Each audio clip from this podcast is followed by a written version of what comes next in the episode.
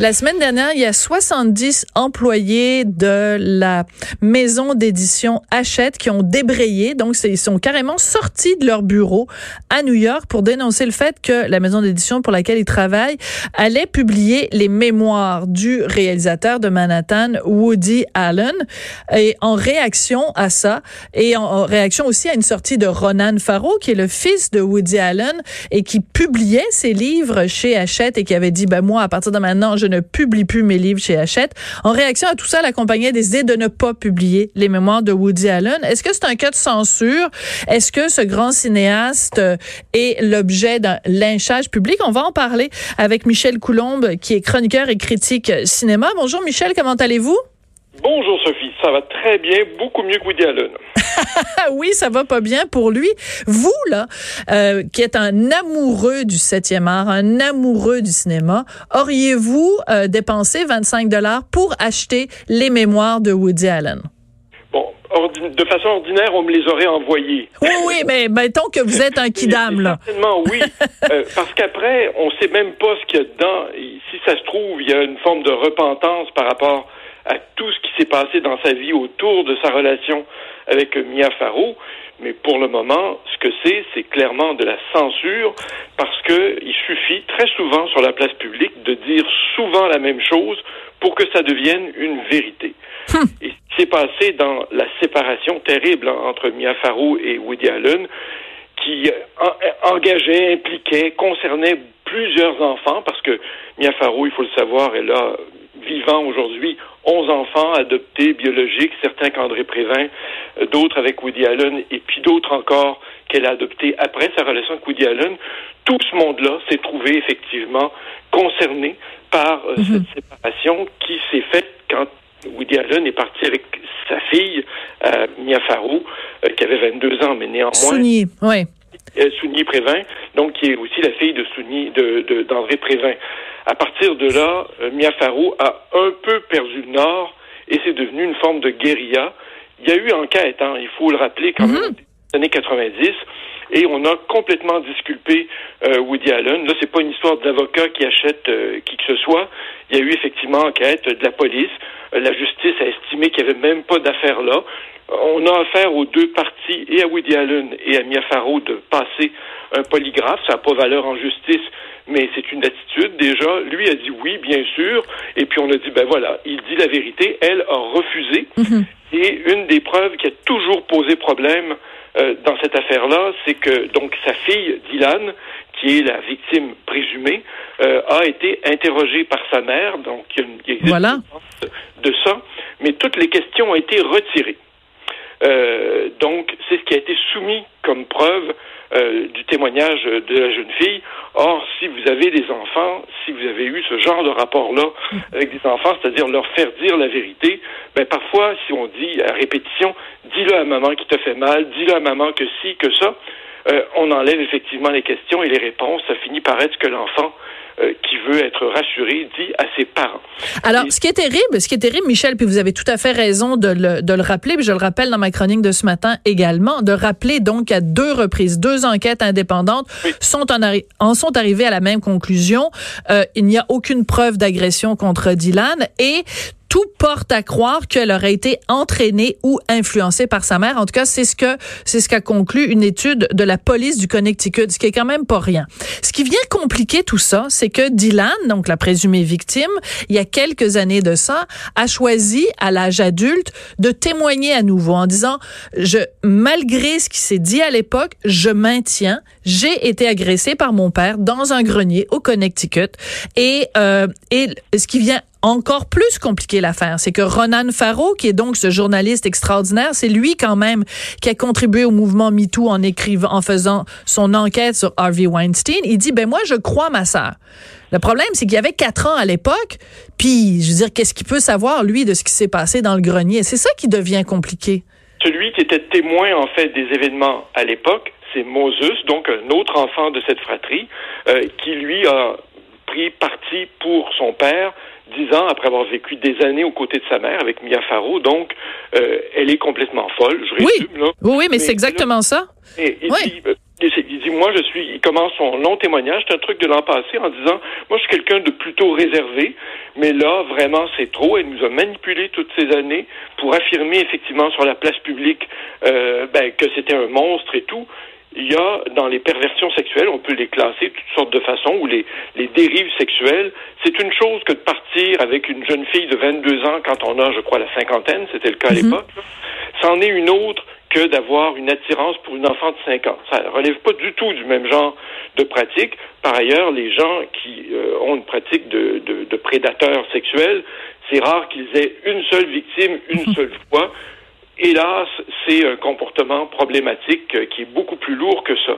Et donc Moses a dit, ben moi j'étais témoin, j'étais là, j'ai vu qu'il ne s'était rien passé, mais j'ai vu ensuite notre mère euh, ben, grossir la chose mhm. et le répéter à l'infini.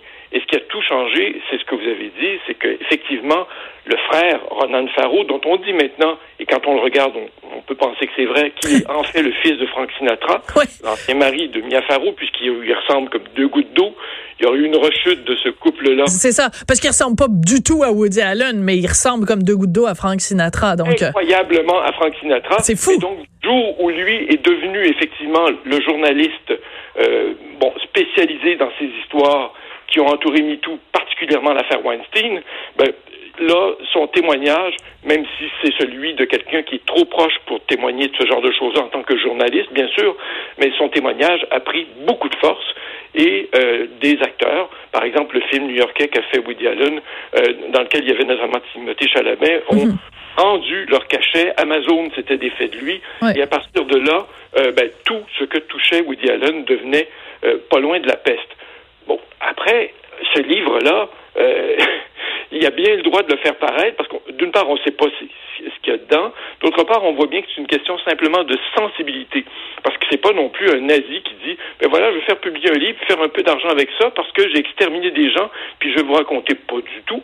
C'est sûrement pas le genre de Woody Allen. Il a toujours été très, très, très euh, dégagé de ces choses-là, c'est-à-dire, il n'a pas commenté euh, à l'infini les, mhm. euh, les comportements, par exemple, ou de son fils ou de... Non, il a simplement dit, je suis innocent. Mais il l'a répété sur toutes les tribunes, là. voilà. il ne dit que ça, même quand on l'attaque de façon assez véhémente. Oui. Sonia Evin, elle, a eu l'an dernier, je crois, ou l'année d'avant, en tout cas, un très long témoignage, donné une entrevue, mais où, où elle expliquait ce qu'elle savait de sa mère, pourquoi elle s'en était éloignée, mm. comment sa mère, pour elle, était quelqu'un de très cruel.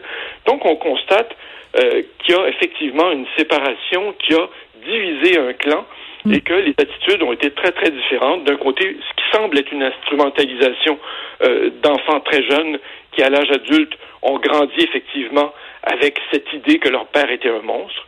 Et puis de l'autre côté, ben, des, des, personnes qui ont essayé de se dégager de cette tourmente-là, bien en vain.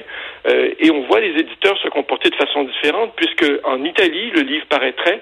On dit qu'en France, en tout cas, un éditeur s'est manifesté. Oui, j'ai vu euh, ça. J'ai vu ça euh, passer, un éditeur français, donc qui lui dit bon ben écoutez, il y a quand même une sensibilité, et mais nous, on va peut-être aller aller de l'avant parce que lui, il dit qu'il a lu le livre et que c'est et que même son personnel, ses, ses collègues féminines ont lu le livre et que le livre est absolument formidable et que c'est tout l'esprit que de, de, de Woody Allen et tout. Mais au-delà du au-delà même de savoir est-ce que le livre est bon, est-ce que le livre est pas bon et tout ça, il reste quand même qu'on est en 2020 et qu'on dit à un auteur euh, à cause de du climat social qui n'est pas en ta faveur, tu ne pourras pas publier un livre. Et je veux revenir sur une citation de Stephen King, qui est quand même pas le, le, dernier des auteurs, là, euh, qui a dit, attention, moi je m'en fous le cas précis de Woody Allen, là, je m'en fous. Mais la question est de savoir qui sera le prochain à qui on va dire, ferme ta gueule. Ben, C'est ça qui fait peur, Michel. Les, questions qui se posent, par exemple, on pourrait les appliquer à Polanski. Hein?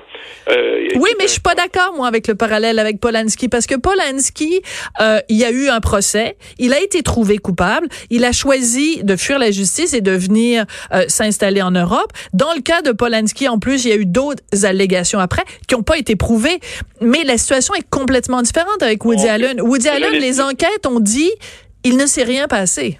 Non, ce que j'allais dire, Sophie, et dans le cas de Polanski, il y a quand même 12 accusations. C'est déjà effectivement une situation différente. S'il voulait publier euh, un livre ces jours-ci. Ah ben, il pourrait pas.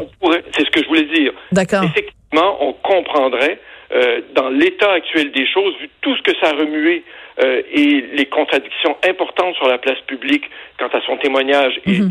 ceux de ses victimes, que c'est pas une bonne idée. Et est-ce que ce serait de la censure? Peut-être pas, ce serait peut-être simplement une décision raisonnable pour éviter d'en remettre sur quelque chose qui va déjà très mal. Euh, dans le cas de Woody Allen, ça n'a absolument rien à voir. Et on a vu que cette vendetta sur la place publique, est une forme de procès qu'on lui fait, mais un procès simplement de répétition, on répète toujours la même chose, même si visiblement toutes les preuves vont dans l'autre sens, euh, ben ça, euh, c'est supposé effectivement le faire taire à jamais, et comme cinéaste, et comme quelqu'un qui raconterait sa simple vie, même mm. pas euh, je fais un livre sur l'affaire euh, Dylan Ronan Mia Farrow. Non, non, je vais vous parler de mon œuvre. C'est ce qu'il a fait dans son livre. Absolument. Alors, ben écoutez, moi j'ai fait le tour euh, parce que je, suis mariée avec un homme qui adore le cinéma, donc on a plein de livres sur Bergman, sur Pasolini, sur Fellini. Alors j'ai fait le tour de tous les livres qu'on avait sur Woody Allen. J'ai l'intention la fin de semaine prochaine de me faire un petit feu de foyer puis de prendre tous les livres puis de les brûler parce que ça a l'air que c'est ça qu'on fait en 2020. faut faire un auto d'effet. Quand même, je les mettrais devant votre maison sur un petit tabouret. Il est fort probable au Québec que vous trouviez preneur. Particulièrement, je vous recommande le livre de ses entretiens avec Eric Lax, qui était très, très réussi. Euh, on peut douter qu'au Québec, effectivement, on en vienne à ce genre d'excès. Et on le sait, puis on le vit avec l'affaire Slave aux États-Unis. Quand on a un temps de feu maintenant, euh, ben, c'est un feu de brousse et ben, les gens ont peur. Voilà. Voilà. Mais ben, merci, Michel. En fait, je pense que ce que je vais faire, c'est que je vais faire le tour de tous les livres que j'ai sur Woody Allen et je vais les lire en fin de semaine. Je pense que c'est plutôt ça que je vais faire. C'est déjà mieux. Merci beaucoup, Michel. C'est toujours un plaisir de parler avec vous. Michel Coulombe, qui est chroniqueur et critique euh, cinéma. Voilà, c'est comme ça que se termine. On n'est pas obligé d'être d'accord. Je voudrais remercier Samuel Boulay-Grima à la mise en onde, Hugo Veilleux à la recherche. Et puis, ben, moi, je vous retrouve demain à midi ben, bon appétit. Passez une bonne heure de lunch.